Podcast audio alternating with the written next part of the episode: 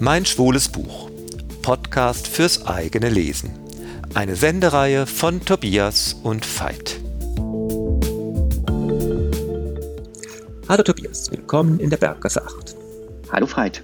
Heute sprechen wir über Tom Crew, das neue Leben.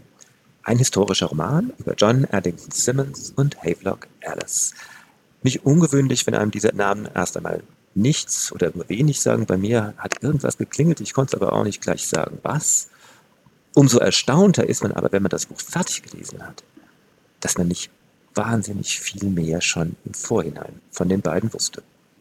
Ja, das Buch baut auch auf historischen Fakten auf. Es ist aber selber nicht historisierend. Das sagt Tom Cruise selber im Nachwort. Er sagt, Zitat, um Wahrheiten auszusprechen, sind wir nicht allein auf Fakten angewiesen. Zitat Ende. Und insofern erfahren wir zwar sehr viel über die beiden, John und Henry, und eben was sie gemeinsam getan haben, aber das letzte historische Detail mag aus literarischen Gründen abgewandelt worden sein, was aber der unheimlichen Spannung dieses Buches überhaupt keinen Abbruch tut, sie möglicherweise eher noch erhöht. Naja, Spannung ist eigentlich schon mal ein wichtiges Wort bei dem Buch, fast wie ein Thriller. Äh, und das äh, gepaart mit einer Sprache, einfühlsam, zart, unglaublich fein beobachtend, wo Empfindungen mitspielen, wo kleine Verletzungen oder Glücksgefühle da sind. Eine unglaubliche Mischung. Aber es geht zunächst mal um die Story. Was haben John und äh, äh, Havelock Alice gemeinsam getan? Sie haben ein Buch geschrieben, Sexual Inversion. Äh, und das war im Grunde das erste englische medizinische Lehrbuch, das sich mit Homosexualität beschäftigt hat. Alice war Mediziner, fasziniert vom Thema Sexualität, dem er im Grunde den Schlüssel zur Menschenerkenntnis zugeschrieben hat. Er wollte ein mehrbändiges medizinisches Werk über die Sexualität des Menschen schreiben. Band 2 sollte die Homosexualität werden. Und äh, John, John Addington, John Addington Simmons, wie er historisch geheißen hat, äh, war Historiker, Kulturwissenschaftler, hat was in seiner Zeit schon sehr bekannt über seine Arbeiten, über die Renaissance, über, er hat einen Aufsatz geschrieben, A Problem of Greek Ethics, äh, wo es eben um die Homosexualität in Griechenland gegangen ist.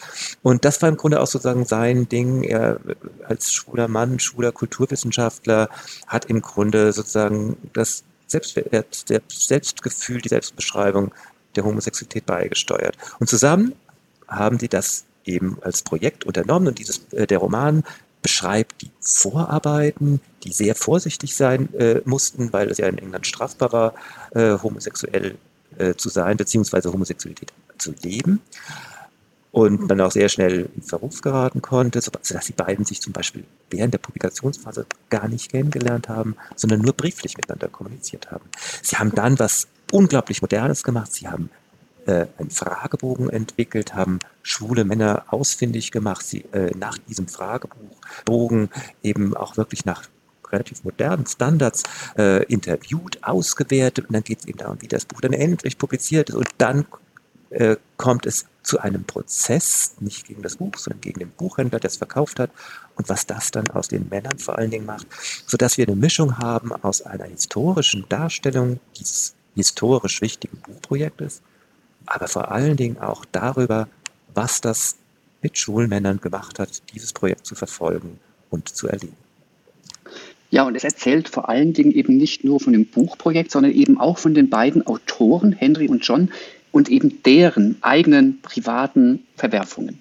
John ist zum Beispiel mit Catherine verheiratet und das ist eine Ehe, aus der drei Töchter hervorgegangen sind, aber glücklich ist die Ehe nicht. John, das wird relativ rasch klar, ist selber schwul, aber im England seiner Zeit, das hast du ja schon gesagt, ist das etwas, das nicht ohne weiteres gezeigt, geschweige denn ausgelebt werden kann.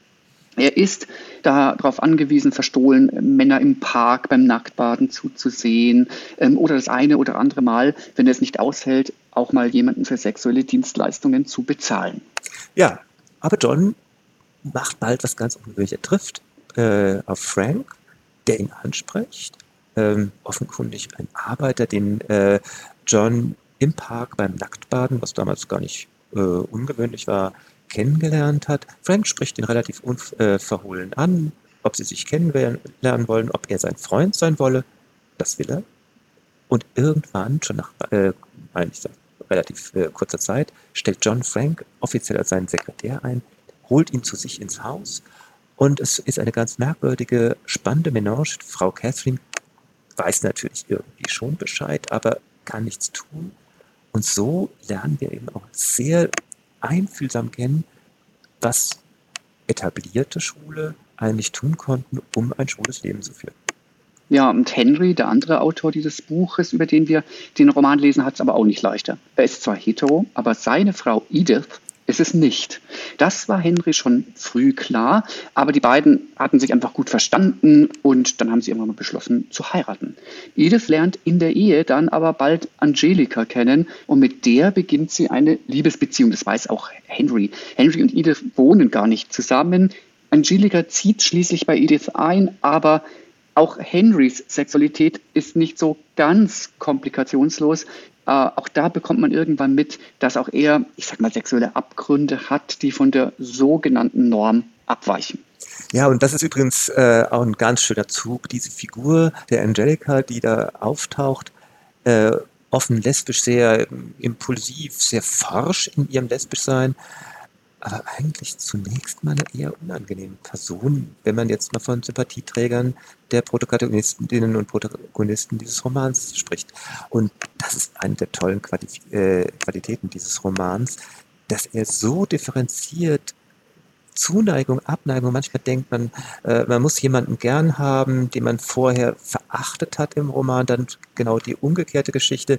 Äh, und das alles vor dem Hintergrund, dass dieses Buchprojekt jetzt durchgezogen wird, äh, Sexual Inversion, äh, die ganzen Vorarbeiten und die in beiden wird auch bald klar, dass das ganze Buch eine politische Dimension bekommt, dass es nämlich auch darum geht, Aufklärung zu betreiben und die extrem rigiden britischen Gesetze zu entschärfen.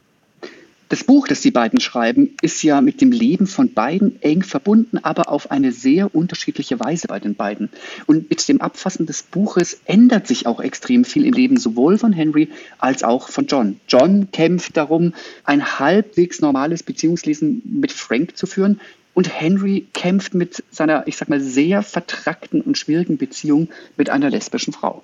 Ja, und dann gibt es eben massive Erschütterungen dadurch, dass kurz vor der Veröffentlichung des Buches der Oscar-Wilde-Prozess stattfindet, der ja England in Atem hält und der so schrecklich dann auch ausgegangen ist.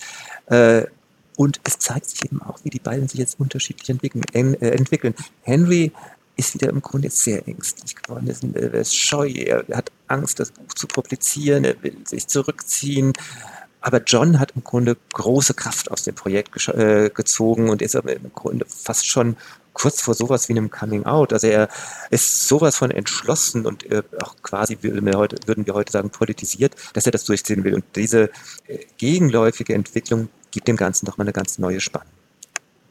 Ja, und ich finde, für mich hat der Roman eben nicht nur durch seine historische Informiertheit überzeugt und durch die zahlreichen Details, äh, die man über diese erste medizinische Publikation zur Homosexualität lernt und für die man sich dann auch sehr interessiert, also in England, aber eben, ich fand es überzeugend, weil es psychologisch extrem sensibel und fein die Prozesse beobachtet, die in den Beziehungen der beiden stattfinden. Und man weiß am Ende gar nicht mehr, was man spannender findet. Einfach die Literaturgeschichte dieses Buches oder die Geschichte dieser beiden Beziehungen. Ja, das ist in der Tat so. Und ich tendiere immer mehr dazu, es in den, der persönlichen Entwicklung zu sehen.